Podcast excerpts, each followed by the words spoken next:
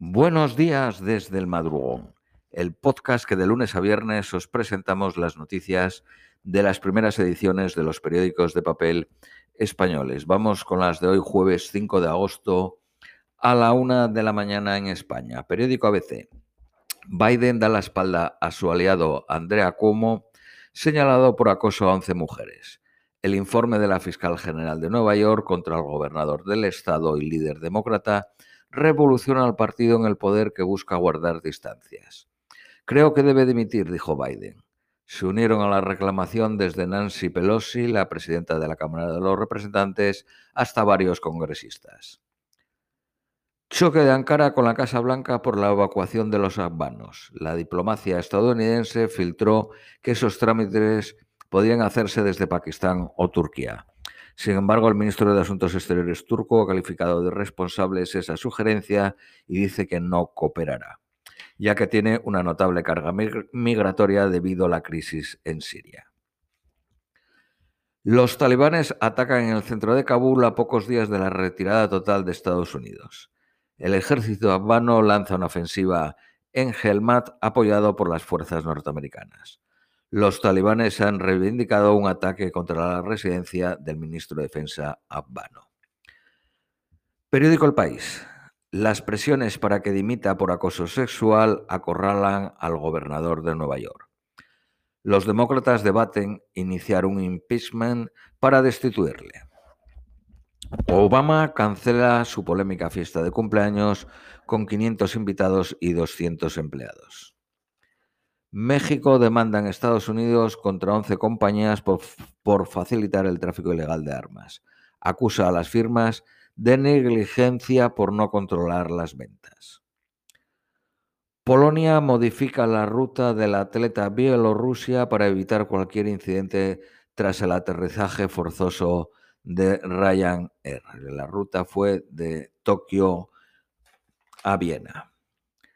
Al menos tres muertos y decenas de heridos en un choque de trenes en la República Checa.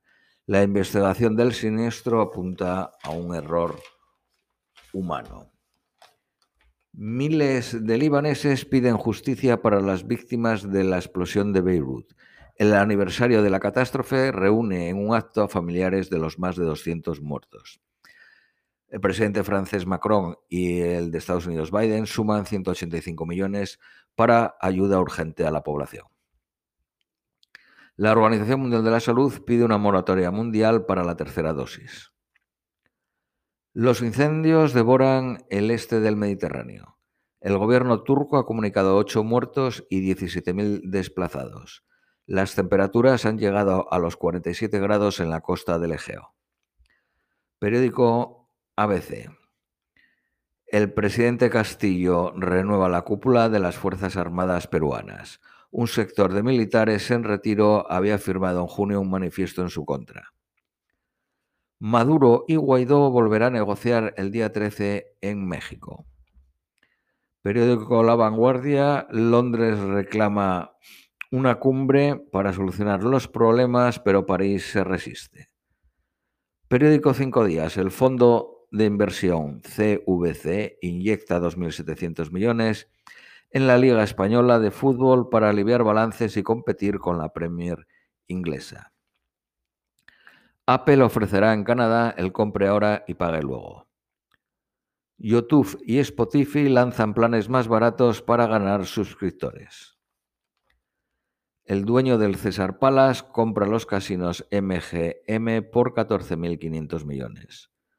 Los traslados forzosos no están justificables cuando el puesto es teletrabajable.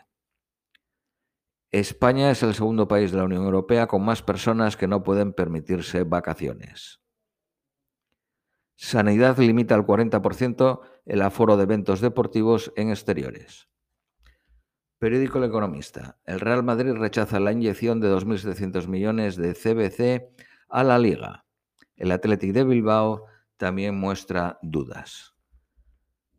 Reino Unido deja España con ámbar y da aire a la hostelería y aerolíneas. Los británicos vacunados evitan la cuarentena a la vuelta de sus vacaciones. Todos están obligados a hacer un test el segundo día de vuelta a Reino Unido y los no vacunados otro el octavo. Estados Unidos será la única economía avanzada en recuperarse de la pandemia. El crecimiento medio del país entre 2020 y 2023 triplicará al de la eurozona. Vamos con las noticias nacionales españolas. Periódico ABC. La salida de Iglesias no resuelve la disputa entre PSOE y Podemos. Con la vicepresidenta Díaz no es más fácil. La coalición todavía no ha decidido ni cómo ni cuándo reunirse.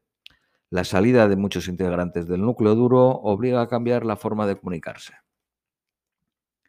El abogado del Estado ante el Tribunal de Cuentas se inhibe en la decisión de los avales del proceso.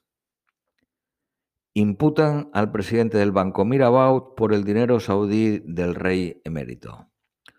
1.300.000 personas no pueden acceder al dinero en efectivo. Periódico El País. El Partido Popular se ve abocado a pactar con Vox, pero intentará reducir su espacio electoral. Abascal pretende crecer para relevar a Ciudadanos como socio de los populares en las municipales y autonómicas del 2023.